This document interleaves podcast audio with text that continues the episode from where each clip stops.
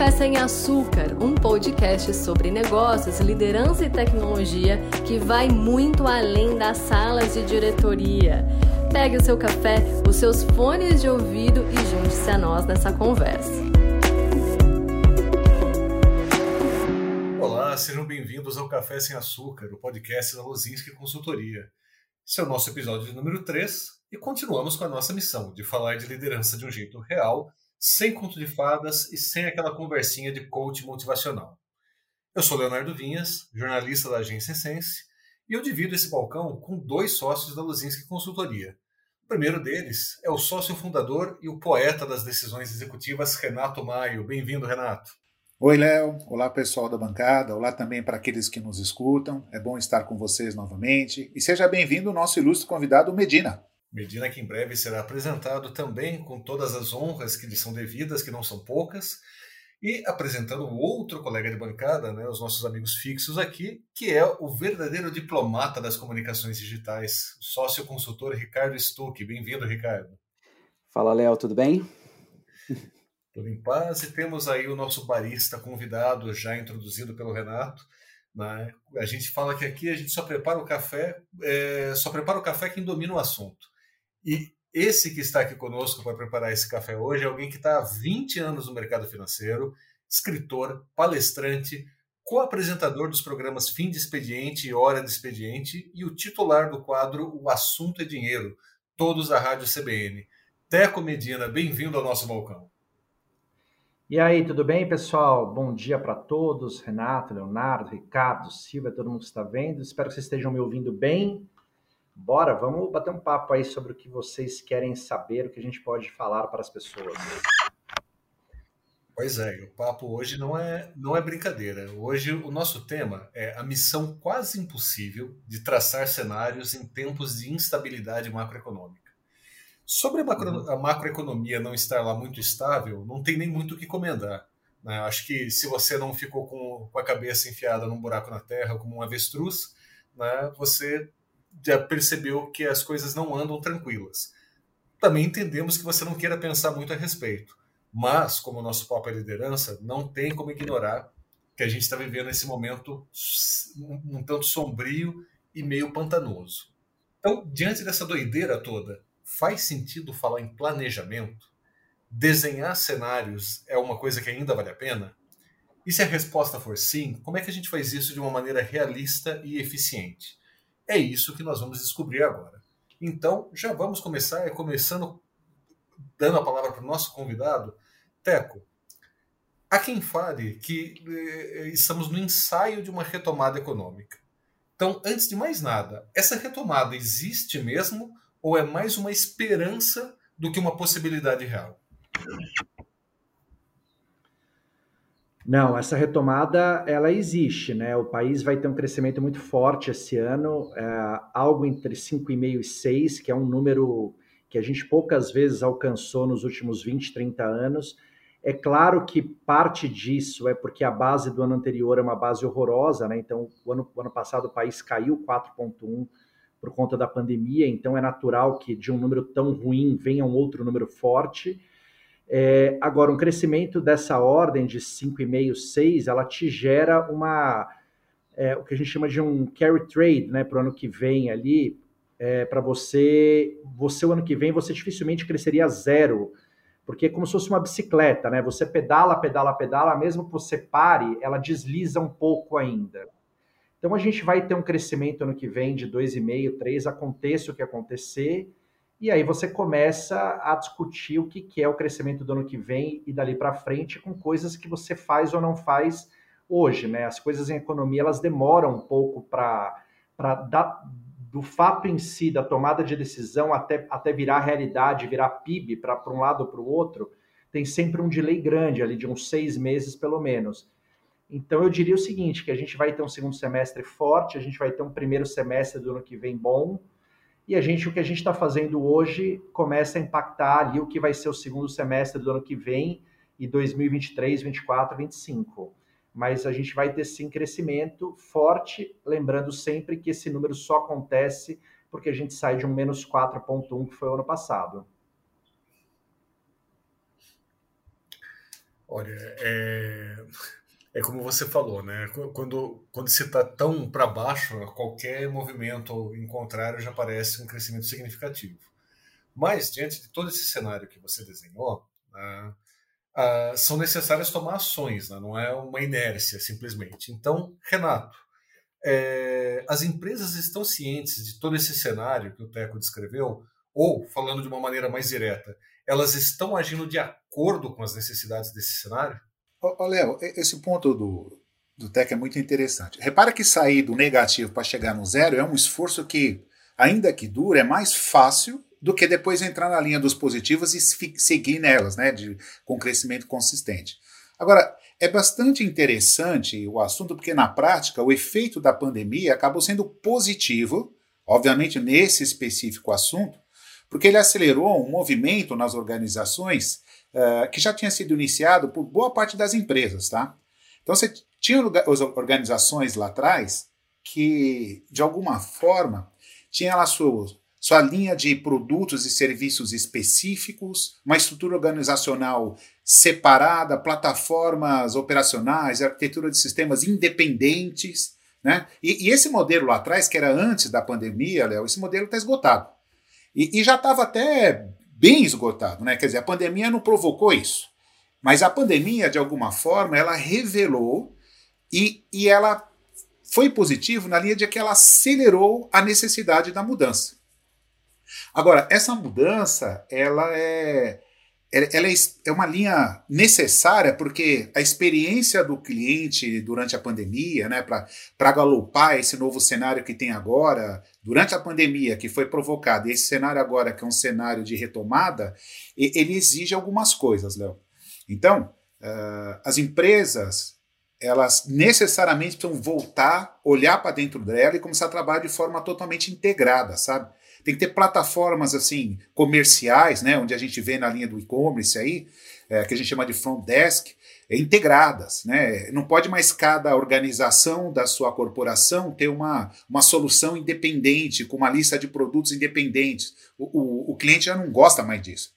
Da mesma forma, a arquitetura de sistema de back-office, processos padronizados, uma única estrutura organizacional, e a cultura, né, uma cultura com, orientada para estado de prontidão, tudo isso tem que ser reavaliado.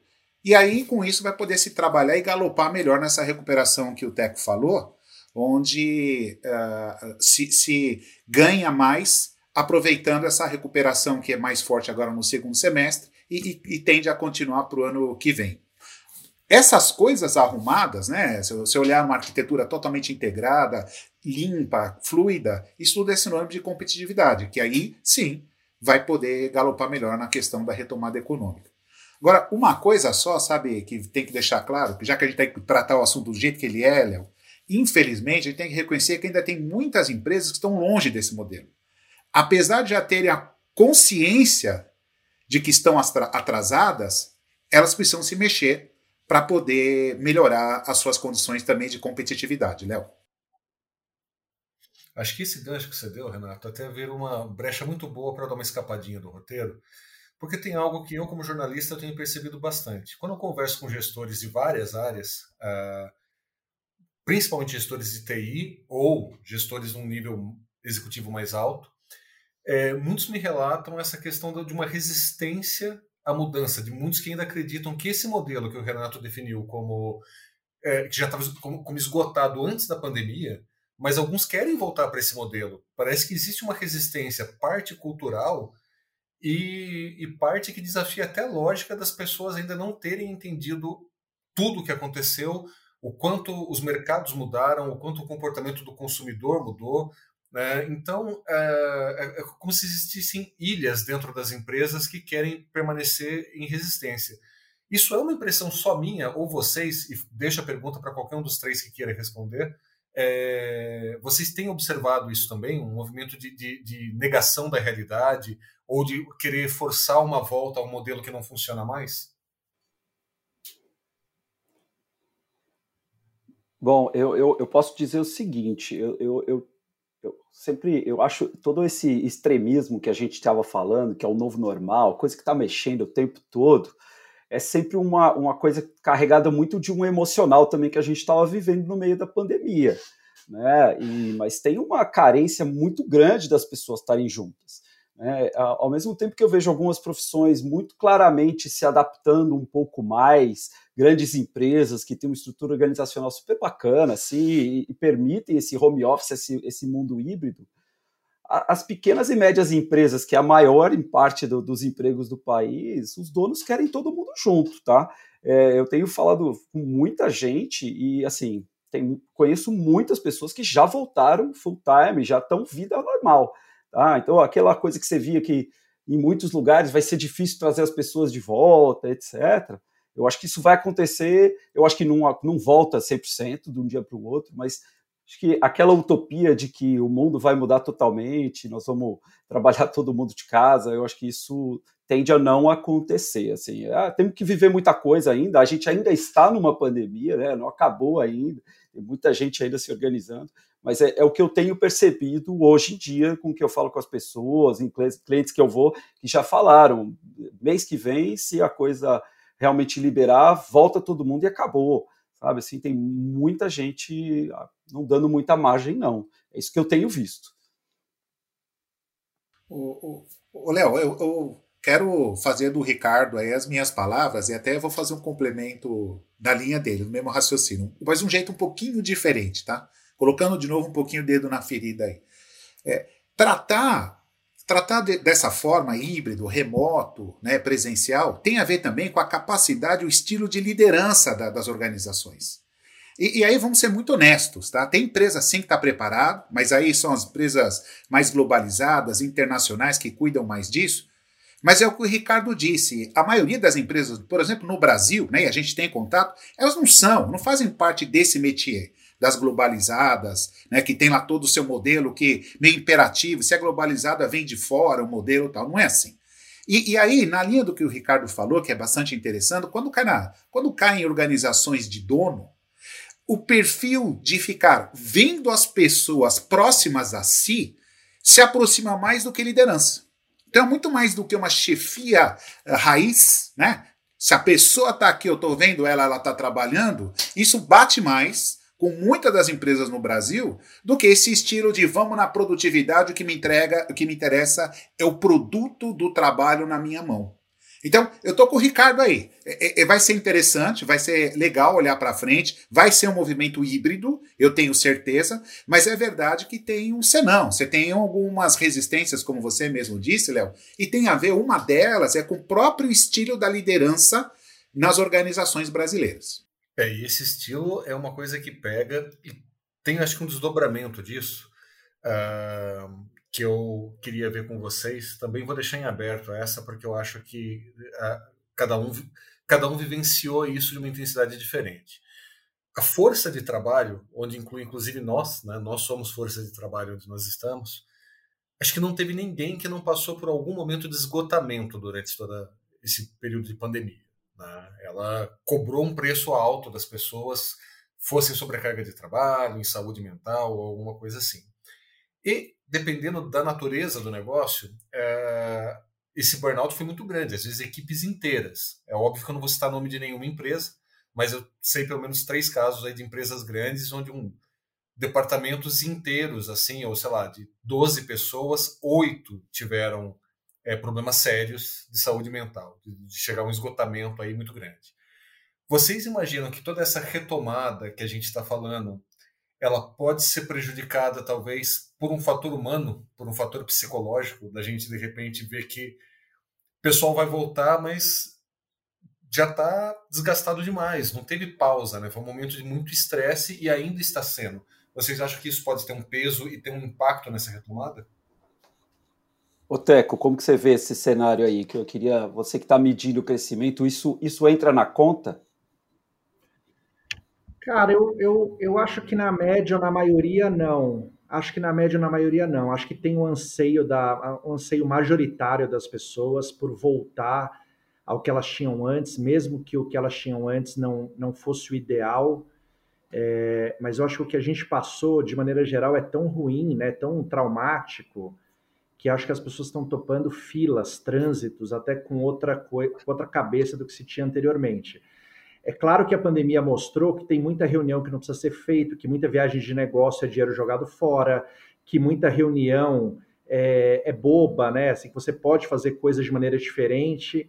Mas eu pessoalmente acho que majoritariamente a gente vai voltar para o escritório, a gente vai voltar a fazer as coisas do jeito que a gente fazia, talvez com uma adaptação ou outra, e acho que as pessoas mais anseiam isso do que do que desejam que a gente fique como está, como está sem pandemia, digo, né? É, e acho que sobre essa volta do trabalho, sobre a ótica da empresa, a menos que seja por redução de custo, que é um fator legítimo, eu acho que se a empresa está pagando para a equipe o que ela pagava e o lugar está lá disponível, ela vai preferir que você esteja presencialmente lá.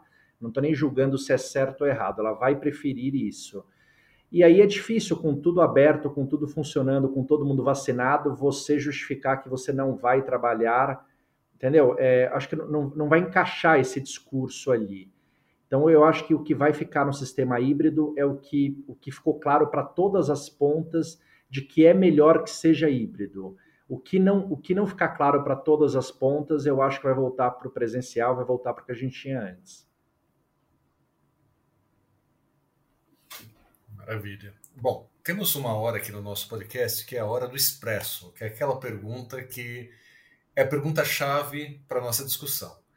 E nada mais justo que o nosso convidado responda ao expresso, né? faça é, é, essas honras. Então, Teco Medina, a pergunta é: os planejamentos corporativos levavam em conta exercícios de dois, quatro, às vezes até cinco anos.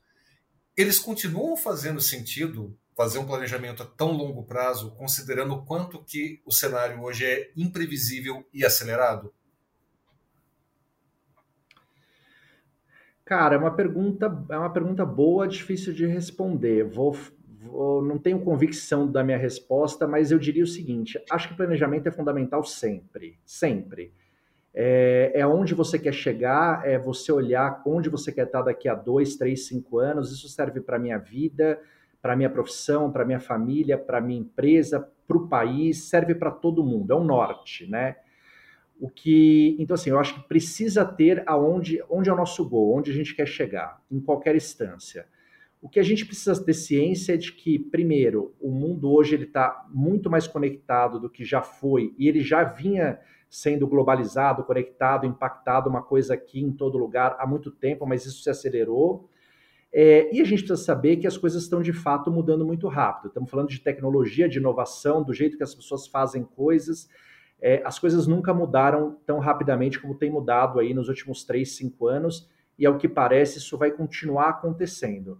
Então, eu acho que o planejamento é o norte, e a execução desse planejamento você tem que ter flexibilidade, cabeça aberta e estar antenado com o que está acontecendo, porque provavelmente você consegue chegar aonde você imagina daqui a quatro anos, mas a estrada talvez seja mais sinuosa, talvez você vá pegar uma direita, uma esquerda que não estava no roteiro original.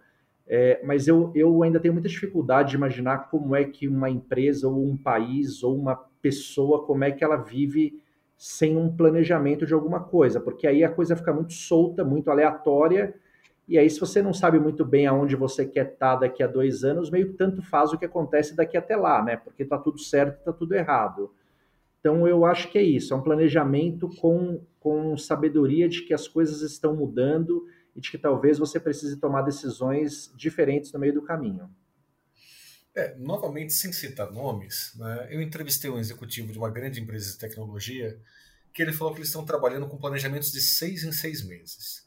E eu achei, uhum. né, não era um, uma entrevista muito pontual, não dava para mergulhar muito no assunto. Eu achei pouco factível, porque o esforço de fazer um planejamento é muito grande. Você demanda uhum. muito em termos de, de, recursos e de tempo para fazer um planejamento. Né? É, também fui verificar isso com ele, ele insistiu bastante nesse ponto. Vocês acham que planejamentos curtos são viáveis? Faz sentido fazer um planejamento assim, mesmo num, num, cenário, num mercado super dinâmico como o varejo, por exemplo, ou é mais como o Teco falou, você tem que ter um norte mais para frente, fazer pequenas revisões, Né? Porque, no fim, essa coisa de ser ágil, hiperacelerado, me parece que está virando um, uma certa falácia igual ao novo normal, que todo mundo está querendo uma velocidade que não é tanto o caso, mas deixa eu ouvir de vocês que estão muito mais entranhados nisso e podem responder com mais propriedade. É, eu acho que uma, uma, revisão a cada seis meses de um plano faz, faz todo sentido, né? Para você ver o quanto mudou, como assim como o Teco está falando, né? Não faz sentido, as coisas estão correndo, mudando tanto, então faz sentido a cada seis meses você falar, puxa, aquilo que a gente planejou, está dentro ou está fora? Precisamos fazer alguma coisa mais radical, além do que a gente já está olhando no dia a dia, ou não. Mas não dá para fazer um planejamento do zero, você tem uma estratégia, você vai. Então, você pensa em Talvez em empresas muito menores você tenha essa ainda um pouco de, de mudanças assim, mas não, não, vejo isso acontecer, uma revisão do zero a cada seis meses. É, acho improdutivo. É, é eu estou nessa linha, estou na linha, do, inclusive, do Teco aí, sabe? Antes de tudo, o planejamento, né? Sobre qualquer coisa na vida, né? Até uma viagem, tem que ter um planejamento e tal. Agora, na linha do Ricardo também eu gosto desse pensamento. É, veja, uma a, a visão estratégica e, e, é orientada por um plano, ele nunca vai mudar. Agora, um plano estratégico não pode usar, não pode olhar o imediatismo, né? É o que vai acontecer em 3, 5, 10 anos. Então, esse tipo de instrumento, ele não muda.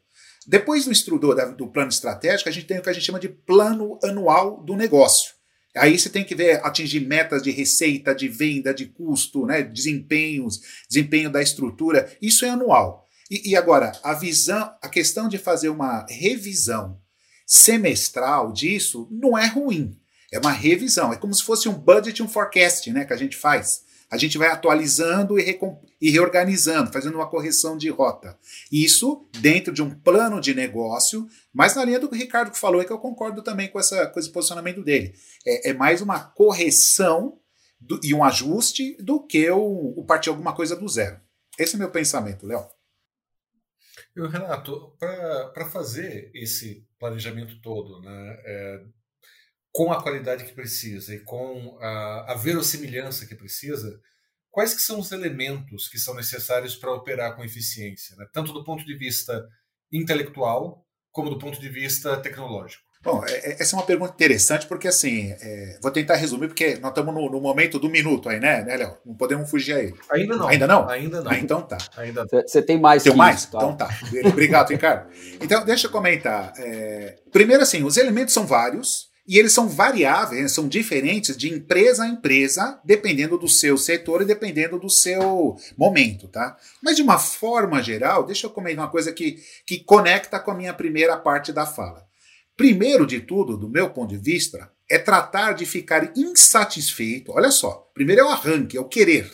É tratar de ficar insatisfeito só com a consciência do atraso em relação a estar operando e um modelo de negócio desintegrado e tratar de se mexer. Né? Aquele negócio do desintegrado não serve mais esse modelo, como nós comentamos. Agora, mexer-se está para um bom plano de transformação organizacional, que é precedido de um diagnóstico mais amplo, né? É correto, tal como disse lá o Teco também, tem que ter plano. Neste plano, aí, Léo, o que, que eu acho que é relevante considerar? Primeiro, a visão estratégica e o plano do negócio como premissas. Precisa olhar. Ninguém faz nada olhando para onde o negócio, uh, desconsiderando para onde o negócio vai. E tratar de garantir que todas as frentes do plano, né, como se fosse uma organização de um programa, estejam alinhados com essas premissas uh, estratégicas. Aí, lança a mão de tecnologias atualizadas, cuida bem da cultura organizacional. Né? E cultura organizacional tem a ver com pessoas preparadas e a organização de um estado de prontidão preparado para se transformar. Então, é essa mexida, né, olhando para o plano, olhando para as frentes de um plano, tratando bem a tecnologia e as pessoas, uh, devem dar uma boa resposta a, a essa questão, Léo. Maravilha. E já que o, o, Renato se antecipou, nós temos aí os nossos pedidos no balcão, que é aí sim é quando nós temos esse momento da agilidade. Acabei de falar mal aqui no método ágil e estou eu pedindo agilidade, né? Mas tem, tem essa hora em que a gente comenta algo em um minuto, um minuto e meio para ser generoso, mas a ideia é fazer um comentário breve sobre alguns clichês e chavões que a gente escuta por aí dentro do tema que a gente está falando. Então, para começar, Ricardo, você é quem vai pegar o primeiro. Aliás, você até já falou, mas vamos aproveitar aí a, sua, o seu poder de síntese para você ser ainda mais eloquente. O chavão é: nunca mais voltaremos ao modelo de trabalho que existia antes da pandemia. É isso mesmo? É, a gente já falou, né, sobre isso e, e assim, acho que algumas profissões realmente vão mudar, tá? mas na média e no, na maioria dos casos nós, tamo, nós vamos voltar. Tá? Tá, vou voltar muito mais rápido do que a gente esperava. Essa ficou fácil, né? Não precisou nem de um minuto. Pois é. Bom, Teco Medina, o varejo é o principal segmento para a retomada econômica, verdade ou exagero? Exagero, exagero total. Varejo, varejo depende de renda, depende de emprego, depende de, de, depende de muitas variáveis que acho que tiveram um bom momento no passado, muito por conta do auxílio emergencial, que ajudou muita gente, aumentou a renda de muita gente. É, esse ano o varejo já está um pouco mais, já está sofrendo um pouco mais. A parte do varejo que está tendo um ano melhor é a parte do varejo que estava prejudicada o ano passado, né? Ou por fechar, ou, ou, porque estava fechada, ou porque as pessoas estavam com medo de alguma coisa. Mas varejo é renda e renda é emprego e a gente não vê uma melhora muito grande nisso tão cedo. Beleza. E agora, Renato Maio. A transformação digital ainda não aconteceu de verdade. As empresas estão muito atrasadas no entendimento de quais tecnologias realmente agregam valor ao negócio. Olha só, eu já concordo parcialmente sim com essa informação, tá? Então, obviamente não é todo mundo que está parado. Tem organizações que a gente vê aí que estão no mundo digital acelerado, é, inclusive de varejo, né? A gente sabe aí, sem citar nomes. É, mas a verdade é, como disse o Ricardo também, a maioria das nacionais, né, as pequenas e médias, que também tem que estar no mundo, no mundo digital, ela, elas estão distantes. Então, é, tem um espaço a ser percorrido por várias empresas e tem muita gente que está lá atrás. O que, que, é muito importante a gente tomar cuidado. É, tem uma expressão que eu uso, né, que, que é minha, que diz o seguinte: drone com papel de pão não é transformação digital. Então o pessoal cria uma casca, Léo, que parece que está tudo informatizado, tecnologia na mão, no palmo e tal, mas nada mais é do que um drone que chega na, na, na casa da pessoa e aí a gente escreve num papel de pão o pedido, ele carrega e leva lá o drone lá para dentro da empresa. Aí chegando lá, vai ter uma pessoa num terminal digitando o pedido, mostra sofrimento, uma lentidão danada e entra lá para dentro para torcer que o processo funcione de entrega. Então, drone mais papel de pão não é transformação digital. Então tem que tomar muito cuidado para não cair nessa, uh, nessa cilada. Nós temos aí uh, um outro caminho para a gente seguir também na nossa conversa, que é importante, né? que é a tecnologia já que ela é uma parte importante desse processo de retomada. Então, é, queria saber do Medina se, quando um analista de mercado avalia os executivos de uma empresa para validar um investimento, ele avalia também a maturidade tecnológica dessa empresa ou não? Isso não é algo que entra na conta de um, de um fundo de investimentos? É, deixa, deixa eu colocar mais uma coisa nessa pergunta. Por favor. É, a, a, gente viu agora até que, por exemplo, o IPO da, saiu da Smart Fit recentemente, com amparada a, a, a, usar muita tecnologia para o crescimento que eles estão prometendo, uma série de coisas, né?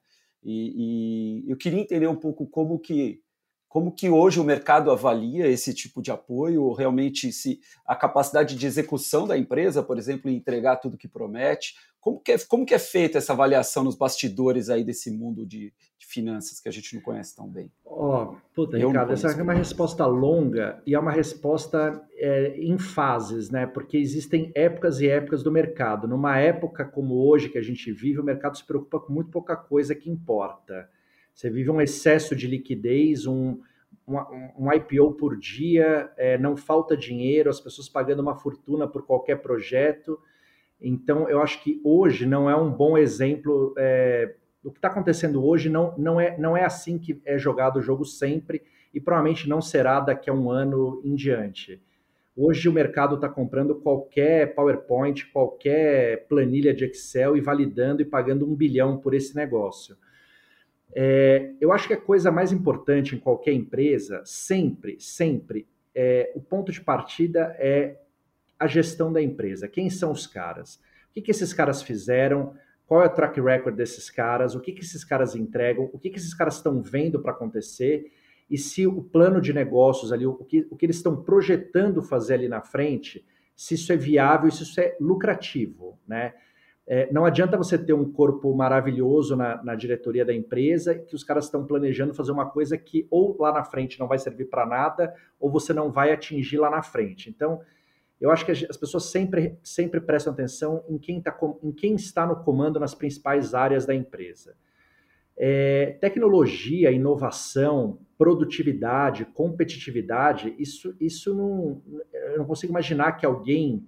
Isso já está dado, né? Isso é fundamental. Não existe mais no dia de hoje essas quatro palavras serem novidades na empresa. Você não tem como concorrer sem ter produtividade, sem ter competitividade você não tem como ir muito longe sem inovação e você não consegue inovar se você não tiver olhando para a tecnologia, para tudo aquilo que você pode fazer diferente, mais rápido, melhor ou de inovador para o seu produto ou para o seu serviço. É... Mas, de novo, né, não adianta você dar uma Ferrari na mão de um cara que não sabe dirigir. Não adianta você dar uma Ferrari para um cara que sabe dirigir se ele não sabe o caminho para a coisa. E aí eu acho que volta de novo para a gestão da empresa. Você tem casos, por exemplo, talvez a, a pior empresa do país, assim, a, a, acho muito difícil ter uma empresa pior na história do Brasil que a Oi, por exemplo. É, a Oi ela é uma empresa ruim, uma empresa que está enraizada de corrupção. Desde antes de, dela existir, ela já está envolvida em corrupção.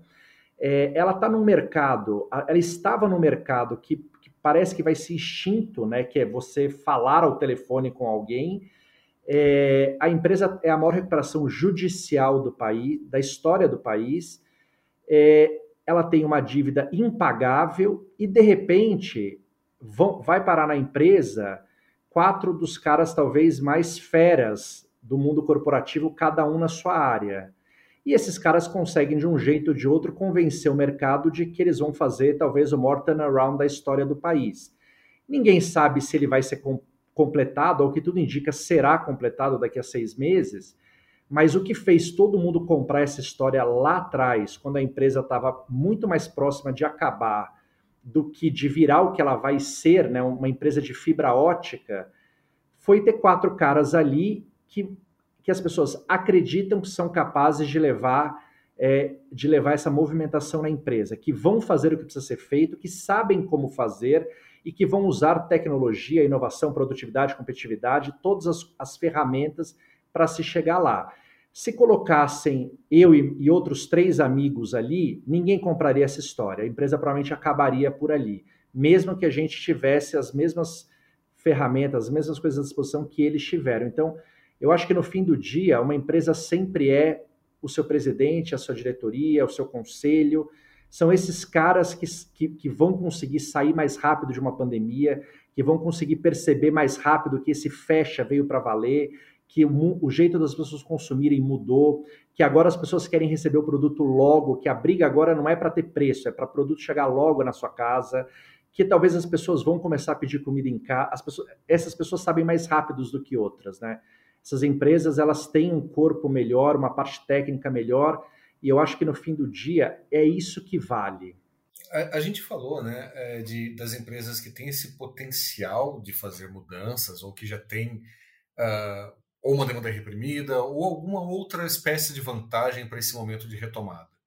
Mas, quando começou a pandemia, uh, algumas, alguns analistas foram muito rápidos em condenar a, a, extinção algumas empresas, alguns segmentos. Ah, o turismo vai morrer, ninguém nunca mais vai fazer um cruzeiro.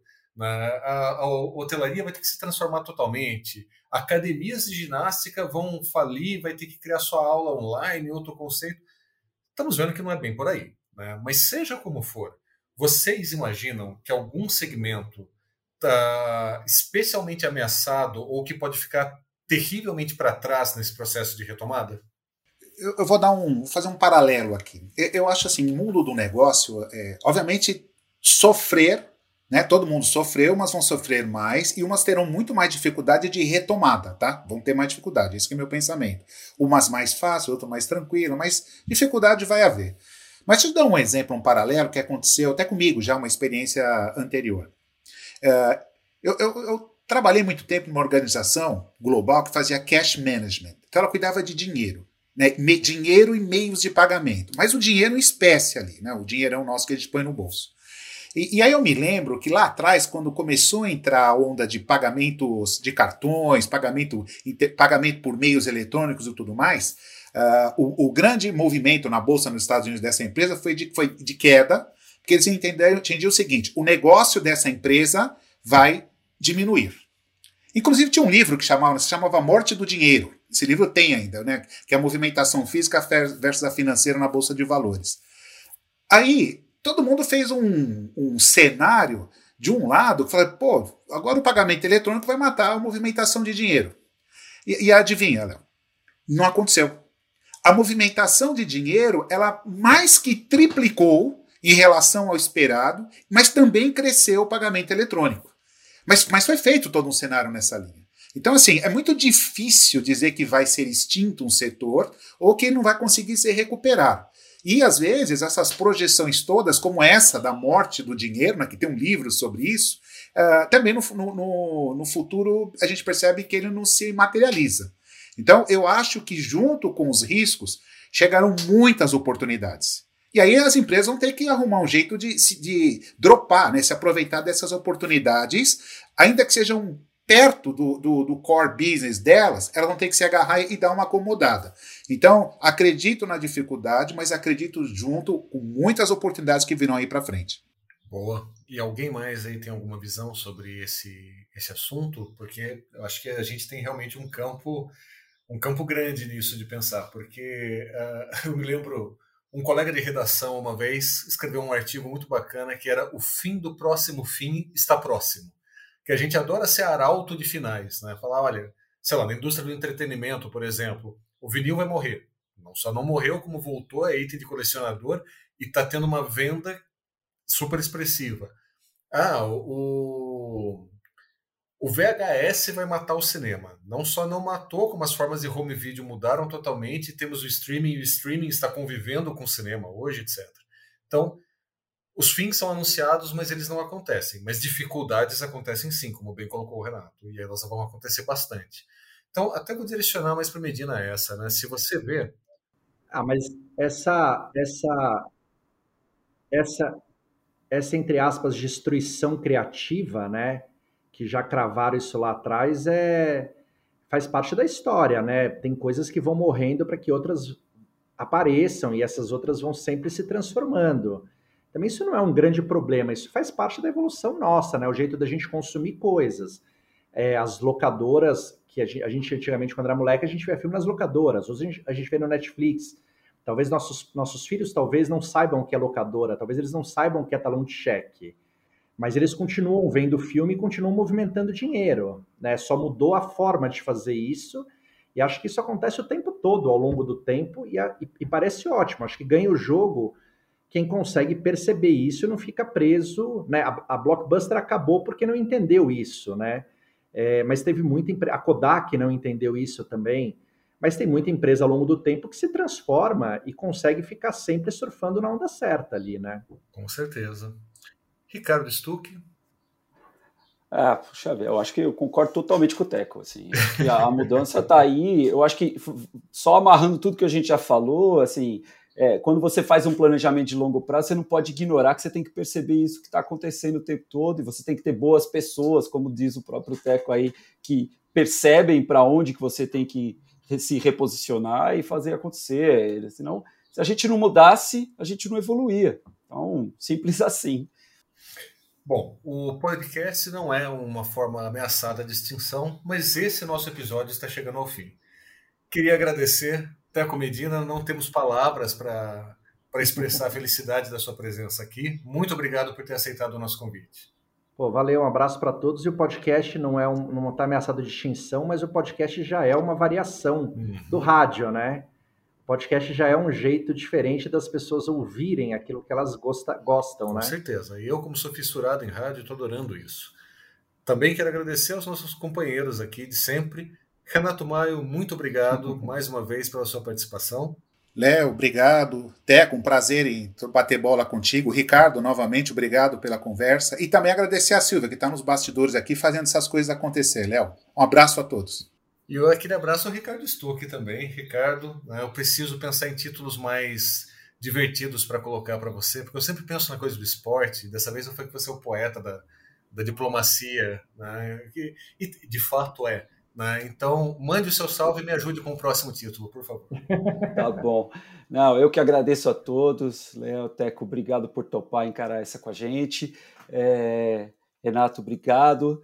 E vamos para a próxima. Agora já estamos pensando na próxima e, e, pensando qual que vai ser a nossa próxima reinvenção, né? Esse é, esse é o grande, nosso grande desafio. Esse é o grande desafio e certamente vamos falar dele. Muito obrigado a todos, obrigado pela por ser nossa audiência, por fazer parte. Como eu sempre falo, se você tem algum tema que você considera interessante dentro do universo de liderança que quer ver abordado aqui, vai lá naquela rede social que você gosta ou que você faz de conta que não gosta, deixa seu comentário, a sua sugestão e a gente prepara um episódio especial sobre o tema. Muito obrigado e até a próxima.